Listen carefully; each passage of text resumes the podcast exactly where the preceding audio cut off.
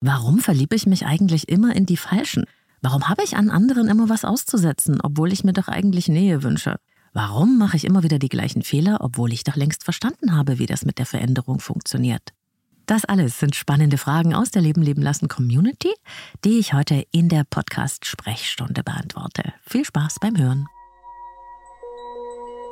Leben lieben lassen. Der Podcast zum Thema Persönlichkeit, Beziehung und Selbstliebe von und mit Claudia Bechert-Möckel. Hallo und herzlich willkommen bei Leben leben lassen, deinem Selbstcoaching-Podcast mit Herz und Verstand. Ich bin Claudia Bechert-Möckel, Persönlichkeits- und Beziehungscoach. Ich unterstütze Menschen dabei, gelingende Beziehungen zu führen, zu sich selbst und anderen. Ich arbeite mit Einzelklienten und Paaren in Beratung und Coaching und ich teile mein Wissen hier mit dir im Podcast. Und einmal im Monat gibt's ja die Sprechstunde für eure Hörerfragen. Heute ist es wieder soweit. Los geht's. Gleich. Werbung. Es gab mal eine Zeit, da war für mich Kosmetik einfach nur Kosmetik. Heute habe ich da schon andere Ansprüche. Naturnahe und pflanzliche Inhaltsstoffe finde ich wichtig und gute Hautverträglichkeit und dabei auch noch maximale Wirkung. Am besten vegan und auf jeden Fall tierversuchsfrei. Und genau deshalb habe ich Assam Beauty für mich entdeckt. Assam Beauty steht für hochwertige und wirksame Pflegeprodukte für Gesicht, Haare und Körper, umweltfreundlich in Deutschland produziert unter sehr hohen Qualitätsstandards. Und das spürt man einfach. Die Kombi aus pflanzlichen und Hightech-Wirkstoffen ist einfach perfekt. Meine Geheimtipps sind die Resveratrol Tagescreme, das innovative Sonnenschutzserum mit hohem Lichtschutzfaktor und die parfümfreie, feuchtigkeitsspendende Hyaluron-Gesichtscreme. Das ist perfekt für schöne, glatte Sommerhaut. Aber ich bin sicher, du findest deine ganz eigenen Lieblinge im Assam Beauty Shop. Risikolos shoppen mit 30 Tage Rückgaberecht. Geh jetzt auf asambeauty.com und such dir deine neue Beauty-Routine aus. Mit meinem Code LebenLieben15, ein Wort, gibt's 15% Rabatt für dich. Den Link und den Rabattcode findest du auch in den Shownotes dieser Episode hier. In der letzten Folge von Leben leben lassen ging es ja um die Macht der Intuition, der Stimme deines Unterbewusstseins und wie du Zugang zu ihr findest wie du sie als inneren Kompass in dein Leben integrieren kannst. Und dazu gab es folgende Frage. Hallo, liebe Claudia. Ich bin ein riesen Fan von deinem Podcast. Ich mag dich ganz gerne als Person, auch wenn ich dich nicht kenne. ähm, genau, ich habe deinen Podcast, ich glaube, vor zwei Jahren mal gefunden und bin seitdem äh, fleißige Hörerin. Immer wenn was reinkommt. Genau, ich habe eine Frage zu deiner letzten Folge über Intuition. Ich bin mir oft unsicher wenn mich zum Beispiel eine gewisse Situation triggert und mir meine Intuition dann sagt, es ist nicht okay, bin ich mir manchmal nicht sicher, ob das meine alten Traumata sind quasi, die mich gerade so versuchen zu schützen vor der Situation oder ob ich richtig liege. Ich weiß nicht, ob du da vielleicht nochmal äh, einen Zusammenhang herstellen könntest zwischen Traumata und ähm, Intuition und äh, Triggern. Wie erkenne ich besonders gut in der Situation, ob das gerade richtig ist, wie ich mich entschieden habe. Ja, wunderbar. Vielen Dank für diese wirklich mega wichtige, spannende Frage, die ich sehr gut nachvollziehen kann. Und ich habe das auch so ein bisschen anklingen lassen in der Folge über Intuition, aber eben nur am Rande. Wenn wir sehr stark Angst haben, wenn wir inneren Stress haben, also getriggert sind, wie das die Hörerin sagt, im inneren Ausnahmezustand sind, dann liegt unsere Angst über der Intuition drüber. So stelle ich mir das immer vor. Dann können wir unsere eigene innere Stimme oft gar nicht so gut hören, weil die Stimme der Angst viel lauter ist und alles andere überlagert. Und man kann das dann manchmal gar nicht mehr richtig unterscheiden oder man spürt die Intuition für eine Weile gar nicht mehr. Ich kenne das tatsächlich auch und durch viel Beobachtung habe ich festgestellt, dass die Stimme der Angst immer verbunden ist mit bestimmten, meist nicht so ganz angenehmen körperlichen Empfindungen. Bei mir fühlt sich Angst oft an wie ein dunkles Loch in meinem Bauchraum oder wie ganz spitze Nadeln auf der Haut. Das ist das Adrenalin. Wenn du sowas oder sowas ähnliches auch kennst oder wenn du dir einfach nur unsicher bist, ob du jetzt in einem Zustand von Angst, innerem Stress, Überforderung oder eben getriggert bist, das gehört ja auch alles zusammen, dann nimm einfach erstmal nur wahr, was es da jetzt aus dir selbst heraus sagt. Und dann warte, noch nicht handeln. Keine spontanen, übereilten Reaktionen, keine Übersprungshandlungen. Entscheide noch nicht, wenn du nicht sicher bist, dass es die Stimme deiner Intuition ist. Du musst dich eigentlich nie sofort entscheiden, es sei denn, es geht um Leben oder Tod. Denn jetzt, wo du merkst, es sagt etwas in mir, aber ich weiß nicht, ist das meine Angst oder meine Intuition, geht es ja erst einmal darum, dich selbst zu regulieren, dich wieder zu entspannen, bis der innere Stress oder die Angst nachgelassen haben.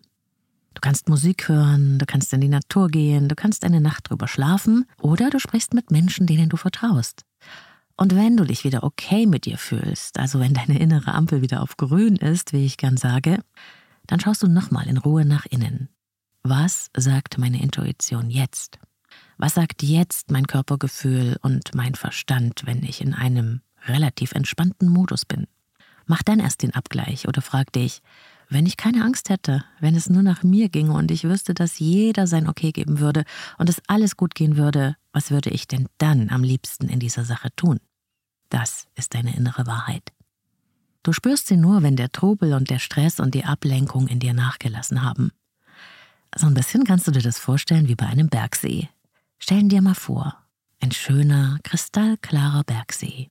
Wenn aber der Wind weht und das Wasser im Bergsee große Wellen wirft, das Wasser richtig unruhig ist, dann kannst du in der Tiefe nichts erkennen. Wenn die Oberfläche des Sees aber wieder ganz glatt und ruhig geworden ist, dann kannst du bis auf den Grund schauen.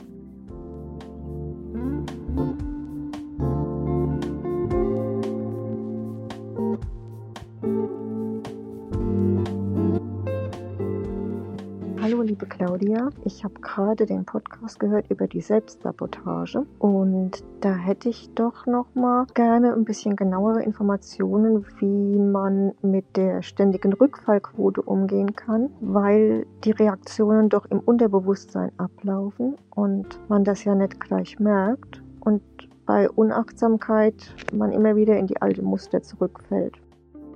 Da gehe ich doch gerne nochmal drauf ein. Zuerst aber mal für die Hörerinnen und Hörer, die die Folge noch nicht gehört haben oder schon vergessen haben, worum es da ging. In dieser Folge haben wir gesprochen über unsere inneren Abwehrmechanismen. Das sind meist unbewusste Selbstsabotagestrategien, mit denen wir die Lösung innerer und äußerer Konflikte versehentlich verhindern und damit unsere Probleme verschlimmbessern, weil wir sie gar nicht wahrnehmen oder dem anderen in die Schuhe schieben.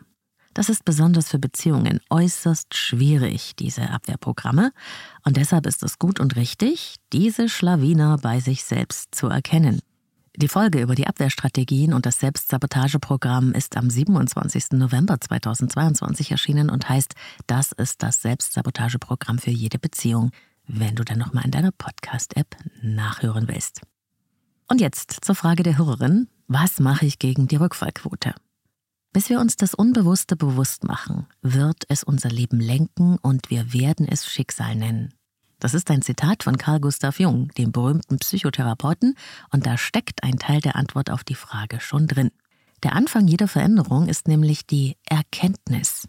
Dieser erste, so wichtige Schritt, bei uns selbst zu sehen, welche unbewussten Abwehrmechanismen wir haben, die uns unsere Beziehungen erschweren können, allein das ist ja schon mal ein Erfolg, diese Selbstreflexion. Denn dazu braucht es Mut. Es ist viel einfacher, immer beim anderen die Schuld zu suchen, anstatt sich auch der eigenen Verantwortung und des eigenen Anteils am Problem bewusst zu werden. Stell dir dazu mal einen Eisberg vor, der im Wasser schwimmt. Das ist unser Verstand.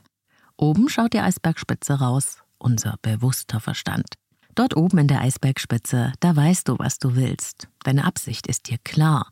Eine gute Beziehung willst du und du willst dein Bestes tun. Also wird es wohl auch gelingen, oder? Unter Wasser der Eisbergrumpf, der mehr als 90 Prozent deines Verstandes ausmacht, ist dein Unterbewusstsein. Dort wohnen deine Glaubenssätze und inneren Haltungen über dich selbst, die Welt und die anderen. Hier ist auch das Zuhause deiner Bindungsmuster, deiner Beziehungsprogramme, deiner erlernten Abwehrstrategien und Schutzmechanismen.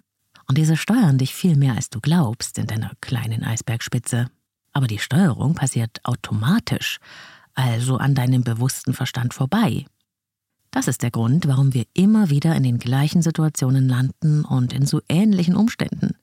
Unser Eisbergrumpf, also unsere unbewussten Muster, ziehen uns manchmal woanders hin, als wir tatsächlich bewusst wollen. Und wir merken es noch nicht einmal und wundern uns. Ich wollte doch diesmal eine ganz andere Erfahrung machen. Ich hatte doch verstanden, was dafür wichtig ist. Wieso bin ich denn wieder dort gelandet, wo ich nicht hin wollte? Wie Karl Gustav Jung sagt, du denkst, es ist Schicksal. Aber nein, es ist das Automatikprogramm unseres Unterbewusstseins. Jetzt haben wir aber dieses wunderbare Bewusstsein, diese kleine Eisbergspitze, und mit diesem Bewusstsein können wir wie mit einer Taschenlampe in den Eisbergrumpf reinschauen und Licht in unsere eigenen unbewussten Strategien bringen. Ach so, mache ich das aus Versehen. Mhm. So funktioniere ich in Auseinandersetzungen, und deshalb passiert mir immer das Gleiche. Das denke ich also wirklich über mich selbst, die Welt und die anderen. Das sind also meine Glaubenssätze, meine Erwartungshaltungen und meine inneren Identitäten. Ich feiere wirklich jeden und jede, die oder der sich traut, in den Eisbergrumpf reinzuschauen und die eigenen Muster zu erkennen. Denn das ist ja die Voraussetzung für Schritt 2. Beobachten und ertappen. Wenn du dir beispielsweise die Folge über die Selbstsabotageprogramme angehört hast und du erkennst, hm, stimmt, ich verdränge manchmal die Probleme oder ich projiziere sie auf andere, dann kannst du dich in Zukunft viel leichter ertappen, wenn du gerade wieder im Begriff bist, das zu tun. Wie von einer Metaebene aus kannst du aus der Beobachterperspektive wahrnehmen, wann du wieder in deine Selbstsabotageprogrammfalle getappt bist. Und das Beobachten sorgt dafür, dass du darüber immer bewusster wirst. Sogar dann, wenn es wieder voll mit dir durchgegangen ist und dein Automatikmodus das volle Abwehrstrategienprogramm gefahren hat, kannst du ja trotzdem hinterher nochmal analysieren. Okay, was ist jetzt eigentlich wirklich passiert? An welcher Stelle habe ich versehentlich wieder in den Abwehrstrategienmodus geschaltet? Du erkennst deine Programme und siehst ihnen bei der Arbeit zu. Das ist Selbstreflexion und dass wir sowas können, das ist ein Wunder. Wir sind das einzige Lebewesen, das sich selbst beim Denken und Handeln zuschauen kann. Und wir haben auch nicht alle hunderte solcher Abwehrstrategien, solcher Selbstsabotageprogramme. Nein, es sind immer wieder die gleichen, die uns das Leben und die Beziehungen schwer machen. Das macht das Erkennen einfacher. Ich selbst zum Beispiel, wenn ich unbewusst in Konflikte reinlaufe, bin ehrlicherweise auf Introjektion spezialisiert oder auf Projektion. Introjektion bedeutet, ich nehme alle Schuld auf mich und fühle mich ganz miserabel. Projektion bedeutet, ich werfe das ganze Problem wie mit einem Scheinwerfer auf den anderen und bekämpfe es dort. Da ich das aber weiß, welche Abwehrprogramme ich unbewusst aktiviere, kann ich das in der Regel recht schnell erkennen und dann, Schritt 3, umschalten. Wenn ich das Abwehrprogramm erkenne, schalte ich auf Normal um. Ich wähle dann ein Verhalten oder eine Vorgehensweise, die mir angemessen erscheint. Habe ich beispielsweise mal wieder alles auf meinen Partner projiziert, dann sage ich, nee, das war jetzt Quatsch, so ist es nicht. Es liegt nicht nur an dir. Lass uns nochmal an der Stelle anfangen, ich nehme das zurück. Habe ich mir mal wieder selbst alle Schuld aufgeladen und fühle mich deswegen ganz und gar schrecklich, hake ich nochmal nach. Nee, ich habe nochmal drüber nachgedacht und so einfach ist es nicht. Schalte um, egal wann du erkannt hast, dass du eine deiner Abwehrstrategien benutzt hast. Egal, ob dir das in dem Moment gelingt oder danach, das ist egal, weil du jedes Mal lernst, dich selbst zu lenken, wenn du dir dessen gewahr bist. Du wirst selbstkompetenter, selbstwirksamer. Und das sorgt dafür, dass irgendwann Eisbergspitze und Eisbergrumpf in die gleiche Richtung ziehen und du dein Schicksal selbst in die Hand nimmst, um bei Karl Gustav Jung zu bleiben. Drei Schritte also: erkennen und verstehen, ertappen, umschalten. Und dann, Schritt 4, üben, üben, üben. Ich übe heute noch und ich werde es wahrscheinlich immer tun. Es geht nicht darum, dass du perfekt wirst. Es geht darum, dass du anfängst, vom Automatikmodus in die Selbststeuerung für dein Leben zu kommen. Ohne dich damit aufzuhalten, wie oft es dir denn nun noch passiert. Es geht um Verbesserung. Und jedes Mal, wenn es dir gelingt, dich selbst zu ertappen und du erkennst die automatische Strategie und hältst an, um bewusst zu entscheiden, wie du dich jetzt wirklich verhalten willst, ist es doch ein Fest und es verstärkt deine Fähigkeit zu wählen, wie du dich verhalten willst. Mach's einfach und mach's dir einfach. Quäl dich nicht, erwarte keine Wunder, aber lauf los, übe und freu dich über jeden winzigen Schritt, denn das motiviert dich, noch mehr davon zu machen.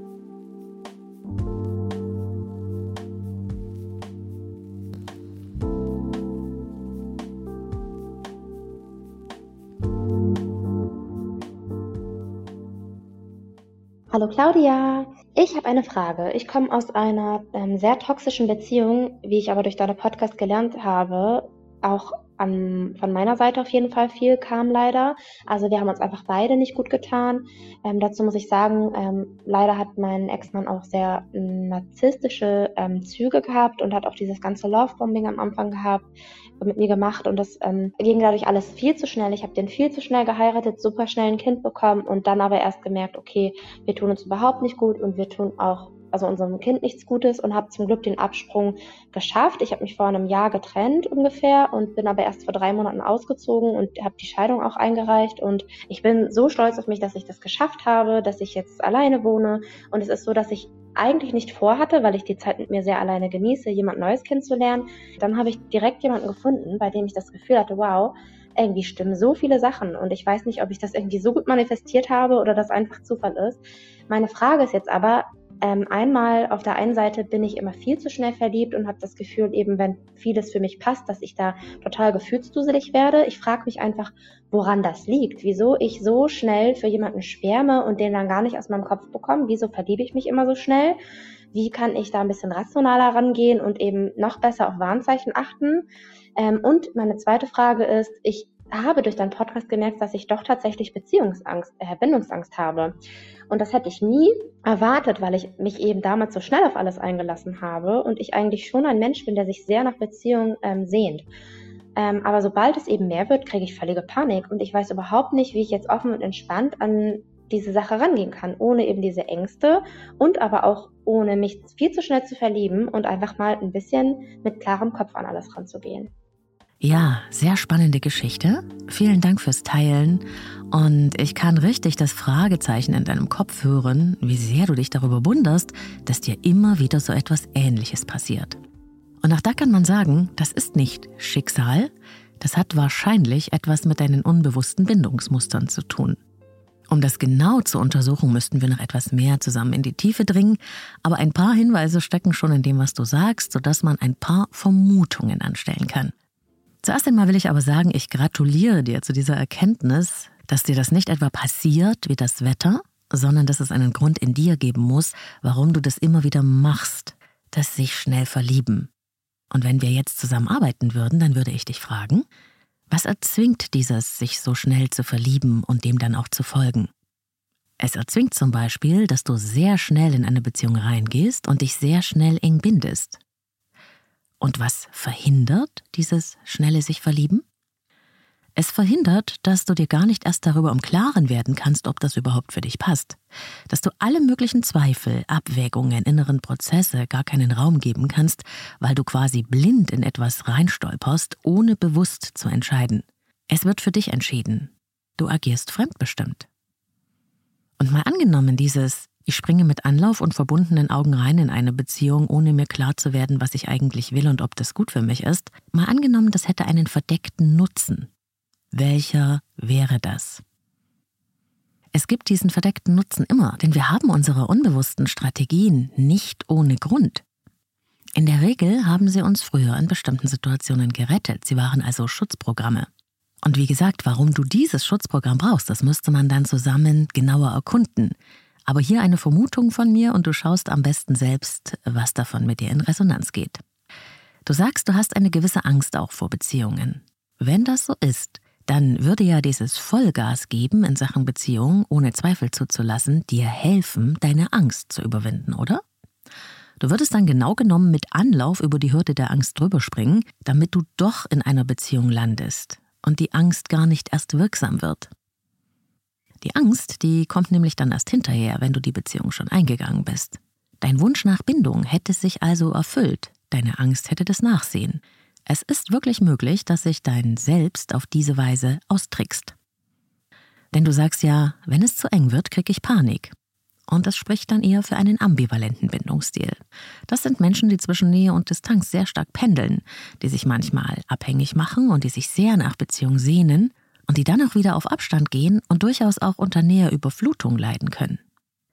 Da das so komplex ist, empfehle ich hier nochmal die Folge über die Bindungsstile. Ich verlinke das wie alles andere, was ich hier nenne, in den Shownotes dieser Episode. Und wenn du dich da erkennst, nicht erschrecken. Unsere Bindungsstile können wir verändern. Wir sind nicht ihr Sklave. Aber wir müssen mit Schritt 1 beginnen, sie zuerst zu erkennen. Ich selbst, das habe ich ja auch in der Episode über die Bindungsstile beschrieben, habe auch einen eher ambivalenten Bindungsstil aus meinem Leben mitgebracht und kann das tatsächlich aber heute in einer Beziehung sehr gut ausbalancieren, sodass eine sichere Bindung möglich ist. Und wenn ich es kann, dann kannst du es auch. Erkennen, ertappen und umschalten. Immer wieder üben, das ist auch hier die Devise und man merkt, dass du in Sachen Erkenntnis schon richtig gut unterwegs bist. Für künftiges Kennenlernen würde ich dir empfehlen, auch wenn du den Impuls verspürst, jetzt wieder mit wehenden Fahnen drauf zuzulaufen, folge diesem Impuls nicht sofort. Nimm ihn wahr und halte inne. Genieß das, was ist, die sich anbahnende Beziehung und das Glück und die Aufregung und tritt trotzdem bewusst immer mal wieder einen Schritt zur Seite, schau von außen drauf und frag dich, passt das so? Haben wir wirklich Übereinstimmungen? Ist es ein Geben und ein Nehmen? Lass dir Zeit. Wenn dich jemand liebt, macht er dir auch keinen Druck. In der ersten Phase der Beziehung ist ja eh alles in Love. Die Schwierigkeiten, die zwangsläufig kommen werden, weil der andere anders ist, die merkst du am Anfang kaum. Die tauchen ja erst mit der Zeit auf. Du musst nicht misstrauisch sein, lass dich ein, aber opfere nicht gleich dein ganzes Leben. Genieße die Beziehungsreise und lass auch dein klares Bewusstsein mitentscheiden. Denn schließlich geht es ja darum, mit wem du dein Leben teilst. Ich wünsche dir alles Gute dafür von Herzen und ansonsten kann es hilfreich sein, diese widersprüchlichen Muster in dir selbst mit Unterstützung nochmal genau unter die Lupe zu nehmen.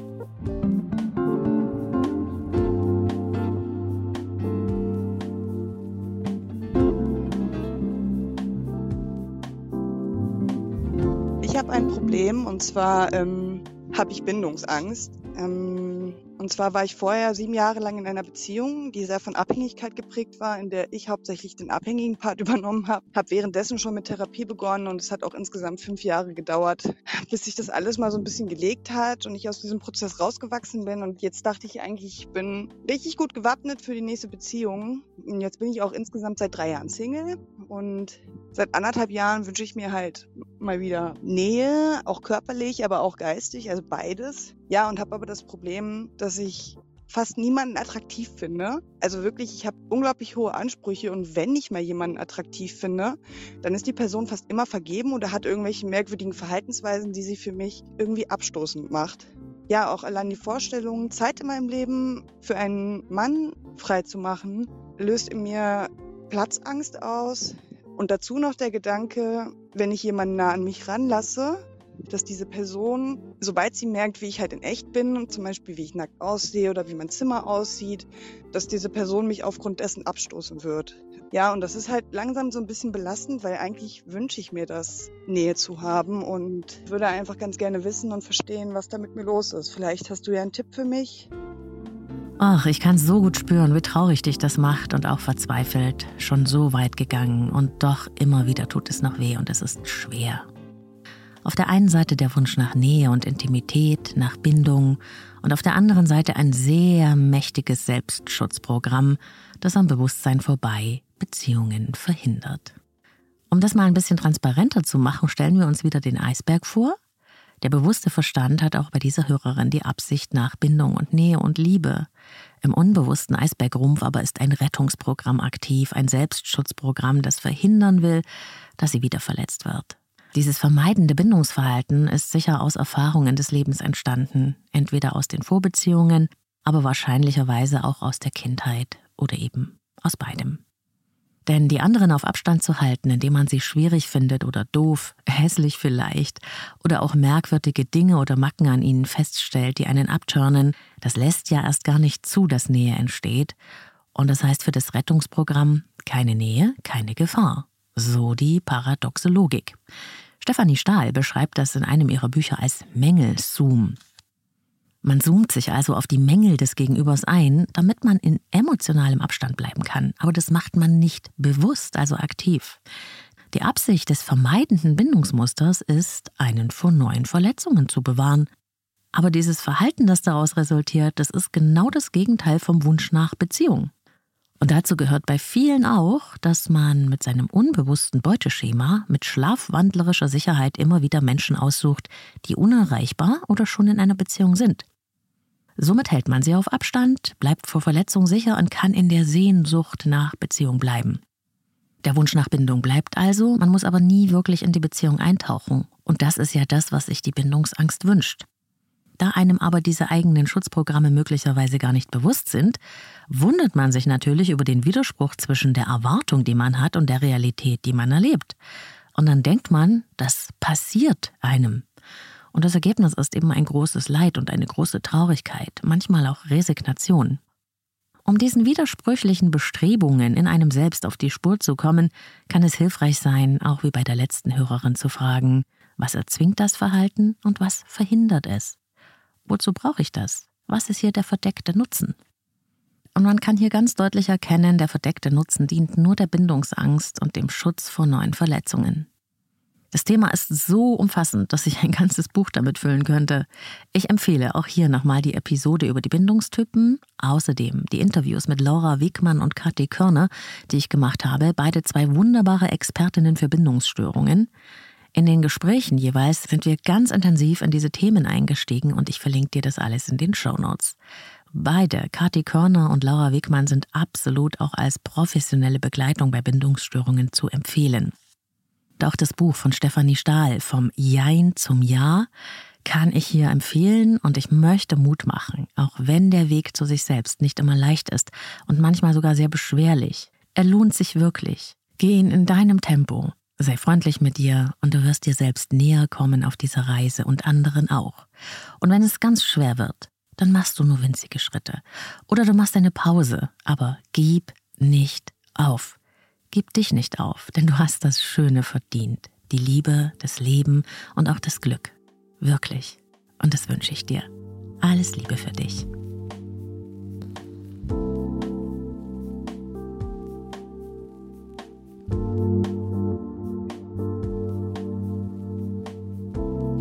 Das war Folge 175 vom Leben lieben lassen Podcast mit euren Hörerfragen. Ich hoffe, du konntest wieder einiges für dich mitnehmen. Teile die Folge gerne mit Menschen, die diese Themen auch interessieren könnten. Und wenn es dir gefallen hat, dann vergiss nicht, den Podcast zu abonnieren und diese Glocke zu aktivieren. Die Glocke ist wirklich wichtig in deiner Podcast-App, wenn du keine Folge mehr verpassen willst. Ich freue mich mega über fünf Sterne auf Spotify oder Apple Podcasts deine Bewertungen und auch wenn du auf Social Media bei mir vorbeischaust. Besonders auf Insta gibt es jede Menge Inspirationen rund um Persönlichkeit und Beziehung bei mir. Und ich freue mich unter dem jeweiligen Post zu den Episoden auf deine ganz persönlichen Erfahrungen und Meinungen. Und wenn du ein bestimmtes Thema gerne mal im Podcast hören würdest, dann schreib mir auch gern. Ich sammle das auf meiner Redaktionsliste. Du findest mich unter Leben leben lassen Podcast auf allen gängigen Social Media Plattformen, auch auf YouTube und Telegram. Per Mail kannst du mir schreiben an claudia.leben-lieben-lassen.com. Aber bitte, ihr Lieben, ich kann persönliche Fragen und Themen via Insta oder per Mail nicht beantworten. Das wäre zum einen wirklich unprofessionell und zum anderen, es übersteigt einfach meine Möglichkeiten. Danke für euer Verständnis. Aber dafür gibt es ja die Möglichkeit der Leben leben lassen Sprechstunde. Du kannst deine Frage ganz anonym per Sprachnachricht an mich senden via Speakpipe, ohne Telefonnummer, ohne Mailadresse, wenn du magst. Und einmal im Monat beantworte ich die Hörerfragen und die Hörerinnenfragen im Podcast.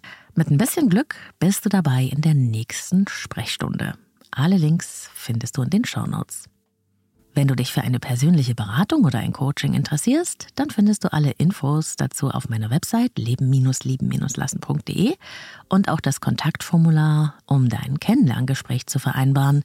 Im Moment allerdings geht es mit den Beratungen nur über eine Warteliste, weil die Termine recht lang ausgebucht sind. Das braucht also etwas Geduld. Und wie so oft an dieser Stelle gibt es noch ein bisschen was off-topic. Das eine oder andere, was ich gerne mit dir teilen möchte, aus dem Leben leben lassen Kosmos, wenn du Lust darauf hast. Ich freue mich sehr, dass viele von euch auf die vorletzte Folge zur Schattenarbeit so herzlich reagiert haben. Ich habe da ja ganz offen über meinen Schatten ich auch gesprochen, Iris mit Namen. Du willst sie nicht kennenlernen. Und ihr habt so tolle Geschichten mit mir geteilt über eure Schatten, über die lustigen Namen und die Namenssuche. Es gab echt viel Resonanz. Ich freue mich. Auch die letzte Folge über die Intuition und den inneren Kompass hat viel Resonanz gegeben, berührendes und herzliches von euch, so dass ich einfach nur Danke sagen kann. Einmal mehr. Dagegen verschwinden dann auch so Kommentare wie Schrei nicht so. Hä? Fragezeichen im Kopf hab.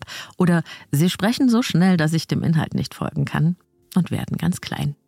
Ich werde es halt nie allen recht machen können, aber ehrlich, ich bin auch ich und ich höre mir gerne alles an, aber es gibt so viele Podcasts da draußen, da findet doch jeder das Passende für sich, oder? Und noch eine kleine Geschichte am Rande von mir. Ich habe gerade erst gestern Mails beantwortet und eben gerade in diesem Moment, von dem ich spreche, äh, habe ich gerade eine Mail beantwortet, wo sich jemand ganz herzlich bedankt hat, dass ich all dieses Wissen zur Verfügung stelle im Podcast und hat mir erzählt, was er für sich und seine Beziehung mitgenommen hat. Und genau in diesem Moment, da sagt die Moderatorin im Radio, ich höre gern Radio 1, dass ihr aufgefallen sei, dass wir uns alle eigentlich so gut wie nie bei den Leuten bedanken, die so viel kostenlosen Content bereitstellen. Musiker, Blogger und ja, sie sagte auch Podcasterinnen. und das wäre doch mal echt an der Zeit. Und da dachte ich in diesem Moment, wie schön. Ich bekomme ja ganz viele Rückmeldungen und so viel Dankeschön für meine Arbeit. Ich habe da offenbar richtig Glück. Und tatsächlich ist mir das auch selbst ganz wichtig, dass sobald ich was Tolles entdecke, ich das auch sage, schreibe oder ein Feedback gebe. Gemeckert ne, ist ja schnell im Allgemeinen, aber das Schöne bleibt oft einfach so stehen als selbstverständlich. Ich versuche das wirklich nicht zu machen. Ich lege da ganz viel Wert drauf und bei vielen von euch ist es offenbar genauso und deshalb fühle ich mich ja so reich beschenkt. Ich war ja zum Beispiel diese Tage beim Optiker und ich habe mich so angenehm gefühlt in diesem Kontakt, dass ich dann auch am Ende gesagt habe, danke für diese Beratung, Sie sind echt nett und kompetent. Ich freue mich, dass ich hier auf Sie getroffen bin. Das Strahlen im Gesicht dieser Frau, die mir gegenüber saß, das war unbeschreiblich, weil sie sich gemeint gefühlt hat. Ich liebe das. Und ich stelle mir dann vor, wie sie etwas von dieser Energie mit in ihren Tag nimmt und an andere weitergibt. Eine Kette der Nettigkeiten entsteht und auch Motivation wird gestärkt, denn jeder von uns weiß doch, was sich Menschen im Dienstleistungsbereich eben oft auch an Mist und an schlechter Laune und an Aggression anhören müssen. Und es fühlt sich auch für mich gut an, wenn ich jemandem so ein Kompliment oder so ein Dankeschön aus vollem Herzen und ganz echt geben kann. Ja, deswegen meine Einladung, lasst uns doch alle noch ein bisschen mehr davon machen. da kommt es am Ende auch auf uns selbst zurück. Und dann, ich war letzte Woche beim MDR eingeladen zu einem Interview in Sachen Partnersuche. Und da habe ich dann noch allerhand Hörerfragen beantwortet. Und in diesem Moment habe ich mich gefragt, ob das vielleicht auch mal ein Thema für den Podcast wäre. Hm, also schreibt mir mal gerne, ob euch das Thema Partnersuche interessiert und was ihr da eigentlich schon immer mal wissen wolltet. Und zum guten Schluss noch eine Bitte für alle, die mich gerne supporten möchten. Ich würde mich ganz dolle freuen, wenn du Leben leben lassen mal in deiner Story auf Insta oder auf anderen Plattformen teilst. Also am liebsten deine Lieblingsepisode und mich dann in der Story verlinkst. Das Teilen der Episoden geht in den meisten Apps über die drei Punkte, ganz einfach und hilft mir, noch mehr Hörerinnen und Hörer zu erreichen. Und du weißt ja, das ist meine Mission. Ich freue mich drauf. Danke für deine Mühe. Ich wünsche dir eine gute Zeit, wo und wann immer du mich hörst. Bis zum nächsten Mal. Alles Liebe, deine Claudia.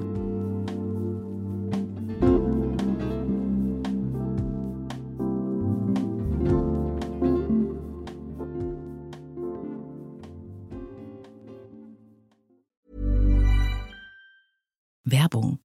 Es gab mal eine Zeit, da war für mich Kosmetik einfach nur Kosmetik. Heute habe ich da schon andere Ansprüche. Naturnah und pflanzliche Inhaltsstoffe finde ich wichtig und gute Hautverträglichkeit und dabei auch noch maximale Wirkung. Am besten vegan und auf jeden Fall tierversuchsfrei. Und genau deshalb habe ich Assam Beauty für mich entdeckt. Assam Beauty steht für hochwertige und wirksame Pflegeprodukte für Gesicht, Haare und Körper, umweltfreundlich in Deutschland produziert unter sehr hohen Qualitätsstandards. Und das spürt man einfach. Die Kombi aus pflanzlichen und Hightech-Wirkstoffen ist einfach perfekt. Meine Geheimtipps sind die Resveratrol Tagescreme, das innovative Sonnenschutzserum mit hohem Lichtschutzfaktor und die parfümfreie, feuchtigkeitsspendende Hyaluron-Gesichtscreme. Das ist perfekt für schöne, glatte Sommerhaut. Aber ich bin sicher, du findest deine ganz eigenen Lieblinge im Assam Beauty Shop. Risikolos shoppen mit 30 Tage Rückgaberecht. Geh jetzt auf asambeauty.com und such dir deine neue Beauty-Routine aus. Mit meinem Code LebenLieben15, ein Wort, gibt's 15% Rabatt für dich. Den Link und den Rabattcode findest du auch in den Shownotes dieser Episode hier. Und jetzt kurz Werbung für Avea, dem führenden Schweizer Unternehmen in Sachen Longevity-Forschung. Avea hat sich einen Namen gemacht mit hochwertigen Supplements auf dem neuesten Stand der Wissenschaft für ein langes und gesundes Leben. Und wichtig dafür ist auch, hast du vielleicht schon gehört, ein möglichst stabiler Blutzuckerspiegel, ohne allzu heftige Spitzen und Abstürze, wie das zum Beispiel nach einem kohlenhydratreichen Essen entstehen kann. Und zum Glück gibt es eine natürliche Möglichkeit, solche Glucose-Crashs zu vermeiden, die ja nicht gut für unseren Körper sind. Von Avea gibt's den Stabilizer mit einer revolutionären blutzuckerstabilisierenden Formel. Im Stabilizer sind drei natürliche Inhaltsstoffe und die blockieren ca. 40 Prozent der Kohlenhydrate beim Essen.